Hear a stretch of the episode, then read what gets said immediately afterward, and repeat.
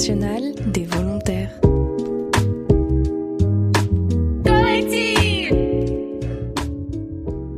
Bonjour Anaïs. Bonjour. On va te poser euh, quelques questions du coup euh, aujourd'hui euh, concernant ton service civique. Ok. Et pour commencer, pourquoi est-ce que tu t'es engagée dans ce service civique? Alors moi, je me suis engagée parce que la mission que j'ai vue sur le site du gouvernement m'a vraiment intéressée. C'était avec l'association Unicité à Flair. Aussi pour me dire que j'allais servir à quelque chose et que ça allait être utile pour les autres ce que j'allais faire et que j'allais pas juste me lever le matin pour faire des choses pour moi. C'est quelque chose qui revient très souvent quand même, cette recherche d'éthique, cette recherche de morale euh, justement dans les services civiques. Est-ce que c'est quelque chose dont tu étais réellement éloignée auparavant? Non, pas tant que ça, mais c'est vrai que j'étais à l'école. Alors euh, Oui, bien sûr. on était tous très concentrés dans notre propre parcours, ce qu'on voulait faire plus tard, etc. Ça m'a quand même permis de me rapprocher un peu des valeurs euh, que j'aimerais bien défendre. Et quand tu parles d'école, tu, tu as terminé le lycée ou tu étais Ouais. dans une autre école? J'ai eu mon bac et je suis allée à la fac pendant un mois, mais je me suis rendu compte que c'était pas fait pour moi. Du coup, je suis partie.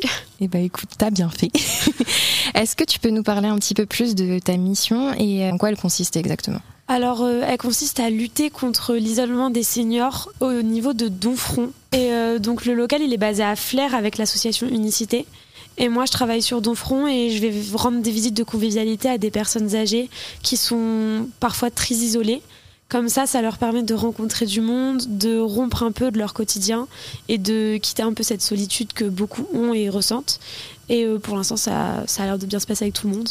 Super. Et comment ces personnes âgées sont mises euh, en contact avec euh, votre structure alors?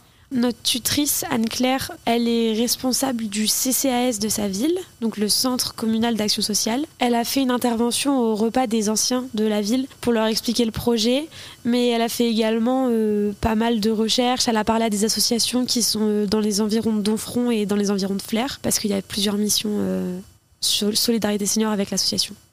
Et qu'est-ce que tu peux nous dire euh, du coup de ce que tu en retires pour l'instant, en sachant que ça fait combien de temps que tu as commencé euh, ton service Ça civique fait deux mois, un mois et demi, deux mois. Effectivement, donc peu de Ouais. temps t'en as pour, euh, pour combien de temps de service civique Jusqu'au 15 juin, donc la mission a duré huit mois. Oui, ok, d'accord. Donc il t'en reste quand même pas mal. Qu'est-ce que tu en retires pour l'instant? Pour l'instant, c'est du positif, c'est des rencontres avec des nouvelles personnes, on apprend à travailler en équipe, on apprend à, à travailler avec tout le monde aussi parce qu'on n'a pas forcément les mêmes idées ou les mêmes avis que tout le monde et c'est important de savoir euh, gérer ça. Après, euh, avec les personnes âgées, ça se passe vraiment super bien, on retire des choses euh, des uns et des autres, enfin, ils nous apprennent des choses, on leur apprend des choses et c'est vraiment super bien de créer du lien comme ça.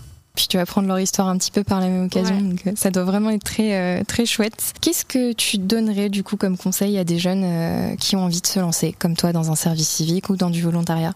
Je dirais qu'il faut le faire euh, dans un domaine qui nous plaît, avec des valeurs qui nous correspondent, pour euh, pleinement s'épanouir nous-mêmes et pour transmettre que du positif aux personnes qu'on va côtoyer.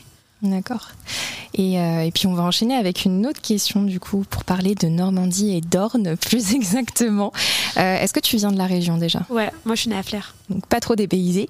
Qu'est-ce que tu préfères dans ta région? Le calme, on va dire. Oui.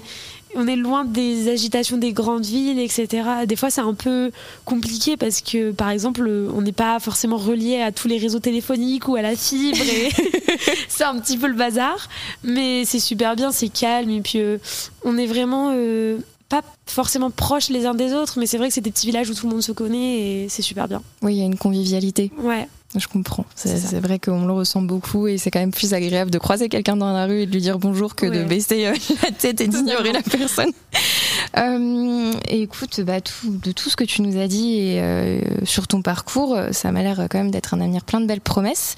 Et justement, en parlant d'avenir plein de belles promesses, est-ce que tu pourrais nous partager le truc le plus fou que tu aurais envie de faire? Moi j'aimerais bien vraiment visiter le maximum de pays. Euh, vraiment, ce serait mon rêve.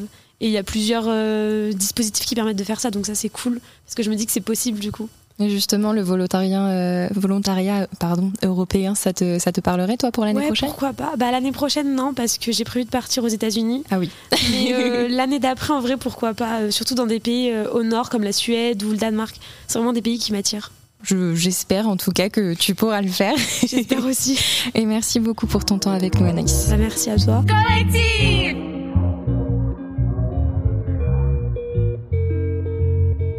J'y vais, j'y vais, j'y vais, j'y vais. Journée internationale des.